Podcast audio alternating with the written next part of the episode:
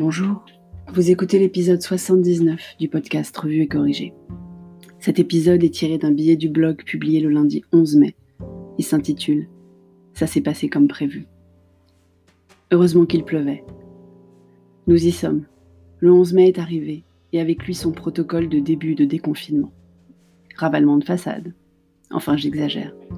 Petit homme et cher et tendre ont été chez le coiffeur et j'ai pu enfin refaire mes ongles.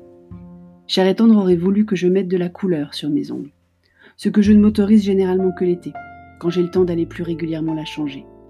Parce que la couleur, ça se voit quand les ongles ont poussé, contrairement à ma French habituelle sur fond transparent qui tolère quelques semaines sans entretien particulier. Je n'ai pas voulu, c'est trop tôt. Si on doit repartir en confinement début juin, je préfère pouvoir regarder mes ongles sans avoir l'impression que j'ai des moignons qui poussent au bout. Lui ne s'est pas privé en revanche pour innover dans la coiffure.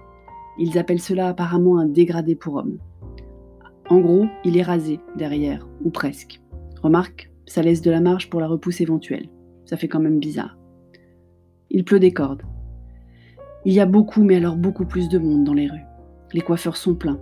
Les files d'attente devant certains magasins longues, au point que j'ai décidé de reporter ma visite dans la plus grande librairie indépendante d'Europe, Mola.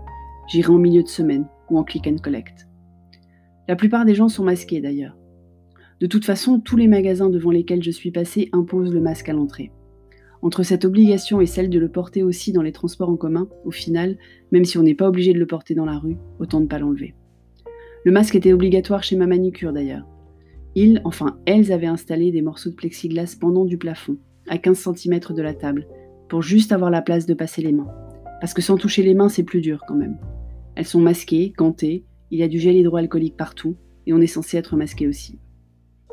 En parlant de masque, vous avez vu le nombre de gens qui le portent mal? Déjà aux infos, je m'étonnais du nombre de gens qui le portent sous le nez.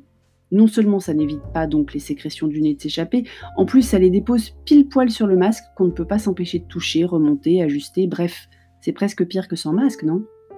Dans la rue et dans les magasins, c'est pareil. Des masques, oui, mais sous le nez pour beaucoup, presque la plupart.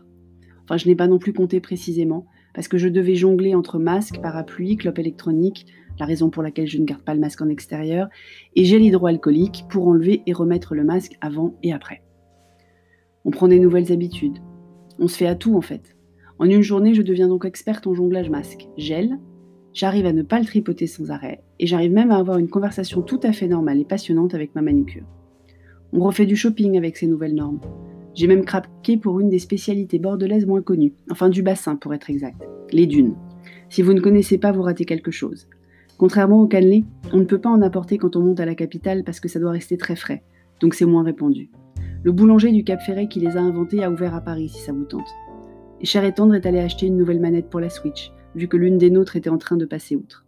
Il a dû aller racheter des masques car après le coiffeur, celui de petit homme était trempé et la rue Sainte-Catherine n'est pas accessible sans masque. Oui, la rue, Étant donné la foule, ils ont mis des obligations de port de masque sur les portions les plus commerçantes, des sens de circulation piétons et des marquages de files d'attente au sol. C'est plus réglementé que ce qu'on a vu des images du métro parisien. Bon, ça change un peu quand même. J'avais écrit la semaine dernière que ça ne changerait pas grand-chose, mais j'avais quand même tort. Le ménage est fait, une grande partie du repassage aussi, et Petit Homme peut jouer deux heures avec sa nounou. Mais à présent que mes ongles sont faits aussi, je peux rester enfermé à nouveau quelques semaines sans souci. Merci de m'avoir écouté. Si vous écoutez sur Apple, n'oubliez pas de laisser des étoiles et surtout, surtout un commentaire. Sur toutes les plateformes de balado-diffusion, abonnez-vous et partagez. À bientôt.